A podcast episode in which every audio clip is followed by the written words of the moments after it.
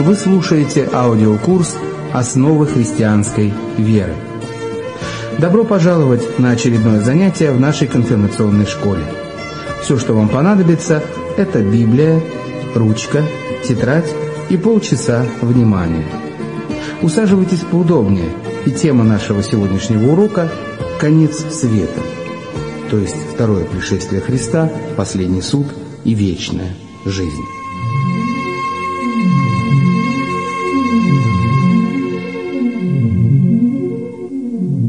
Итак, вот такова тема нашего сегодняшнего занятия. Это, конечно, очень сложная для осмысления тема, так как вся наша земная образованность, весь наш жизненный опыт мешает нам осознать, что второе пришествие Христа возможно. Мы смотрим на мир, на материю, как на нечто постоянное и неизменное. Даже поговорка «ждать до второго пришествия» звучит в наших устах тогда, когда мы говорим о некоем долгом, бесконечном и бесплодном ожидании. И все же мир может исчезнуть в любое мгновение. Нам должно быть готовыми к этому и молитвенно просить Бога очистить нас для встречи с Ним. Ну а сейчас, друзья, вспомним о нашем домашнем задании. На прошлом занятии мы говорили об истории церкви. А помните ли вы сейчас значение слова «реформация»? У вас есть минута подумать.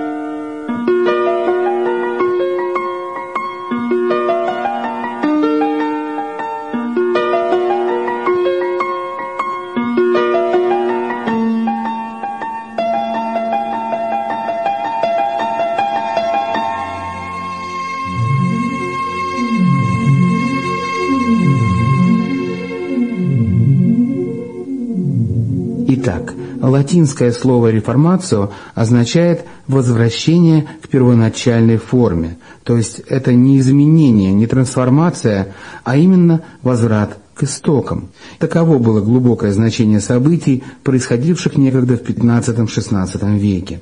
Ну а историю о знаменитых 95 тезисах Мартина Лютера против продажи индульгенций, я думаю, знает ныне каждый образованный человек.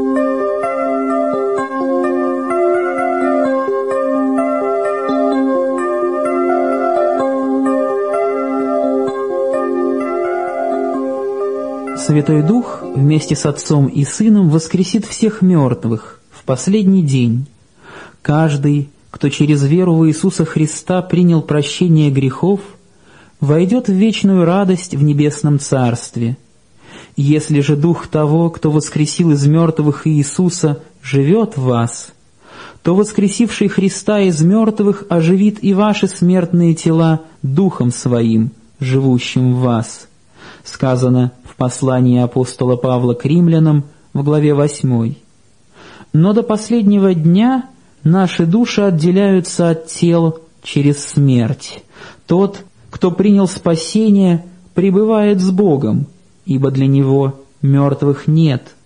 И Иисус сказал раскаявшемуся разбойнику, «Истинно говорю тебе, ныне же будешь со мною в раю». Вспомним Евангелие от Луки, главу 23. Но тот, кто пренебрегает благодатью и отвергает Евангелие, в скорби ждет суда.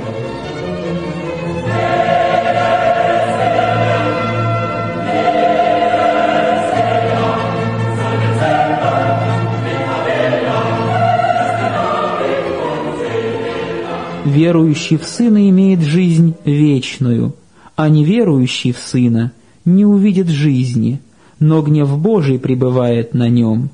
В момент смерти душа входит в вечность. Тогда уже ничего нельзя изменить, нельзя покаяться. Когда Христос в момент смерти заберет души своих верных в рай, они будут свободны от всех греховных желаний. Все умершие воскреснут в последний день. Их тела соединятся с их душами. Не дивитесь всему, ибо наступает время, в которое все, находящиеся в гробах, услышат глаз Сына Божия и изыдут. Но как же может воскреснуть разрушенное тело? Перечитаем пятнадцатую главу первого послания апостола Павла Коринфянам и увидим, как апостол объясняет это, сравнивая тело с зерном. Зерно кладется в землю и вырастает в живое растение.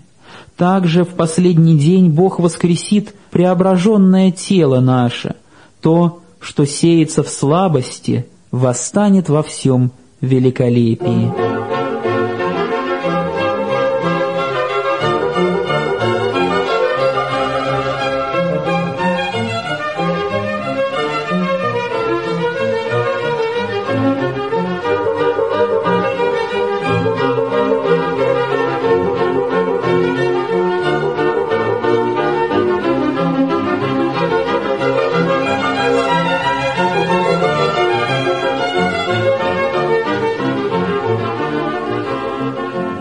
Из Библии мы понимаем, что мы узнаем друг друга. В судный день воскреснут и обращенные, и необращенные. Неверующие воскреснут в этот день для вечного наказания, потому что они не спрашивали о воле Божией и не приняли своего Спасителя. Никто не избежит воскресения, мы все должны будем предстать пред судом Христовым, тем, кто умер в вере во Христа, нечего бояться. Тела христиан будут подобны тому телу, которое было у Иисуса после Его воскресения из мертвых. Наше же жительство на небесах, откуда мы ожидаем и Спасителя Господа нашего, Иисуса Христа, который уничиженное тело наше преобразит так, что оно будет сообразно славному телу Его» Иоанн видит в своем видении первое воскресение. После первого воскресения верующие в Иисуса будут царствовать вместе с Ним тысячу лет. Нам мало известно о том, что это значит конкретно. Затем произойдет второе воскресение для последнего суда, когда те, кто не записан в книге жизни, будут брошены в огненное озеро, то есть в ад – Вполне возможно понимать первое воскресение как наше освобождение от греха в этой жизни, для духовной жизни со Христом. Человек также воскресает из духовной смерти, а вторая или вечная смерть не имеет никакой власти над тем, кто сопричастен первому воскресению. Изначально смерти не было. Она пришла только через грехопадение – Поэтому для человека естественно жить вечно. Он есть вечное существо, потому что Господь вложил вечность в его сердце. У нас есть тоска по жизни, которую смерть не в силах угасить. Когда христианская проповедь говорит о вечной жизни, мы имеем в виду совершенное общение с Господом на небесах. Ибо кратковременное легкое страдание наше – производит в безмерном преизбытке вечную славу, когда мы смотрим не на видимое, но на невидимое, ибо видимое временно, а невидимое вечно, говорит апостол Павел во втором послании к Коринфянам в главе 4. Дети Божии будут жить вечно в мире, радости и великолепии, настолько чудесно, что мы не можем этого вообразить но мы можем ожидать, что не видел того глаз, не слышало ухо, и не приходило то на сердце человеку, что приготовил Бог любящим его. Спасенные будут окружены Божией любовью и будут близки к Богу. Каждый сможет говорить с Богом, слышать Его голос и видеть Его. Возлюбленные, мы теперь дети Божии — но еще не открылось, что будем. Знаем только, что когда откроется, будем подобны Ему, потому что увидим Его, как Он есть».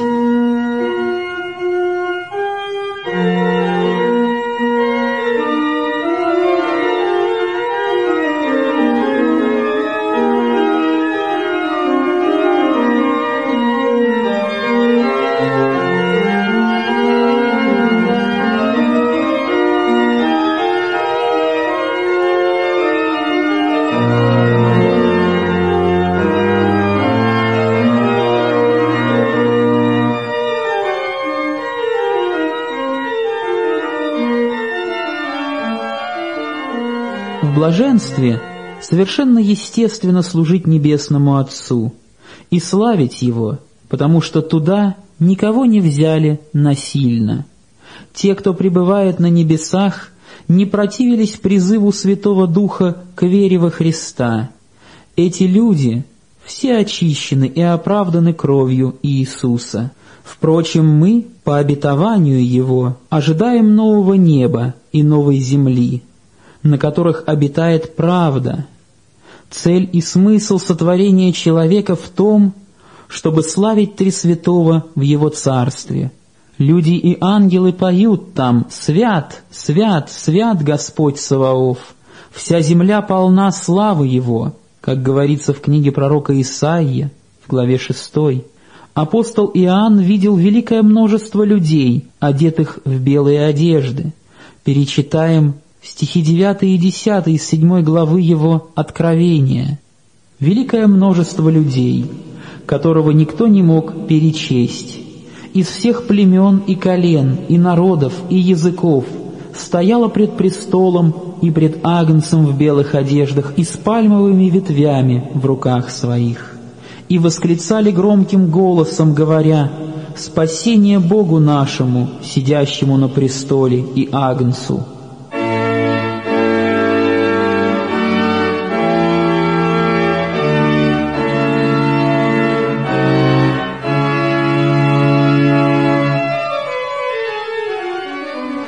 Великое чудо в том, что мы можем спастись.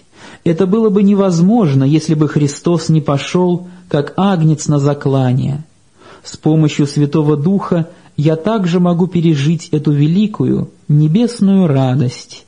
Каждый верующий в Сына Божия сопричастен Царству Его. Вечная жизнь для христианина начинается уже здесь, на земле, но достигает совершенства – лишь на небесах. Сия же есть жизнь вечная, да знают Тебя, единого истинного Бога и посланного Тобою Иисуса Христа. Аминь.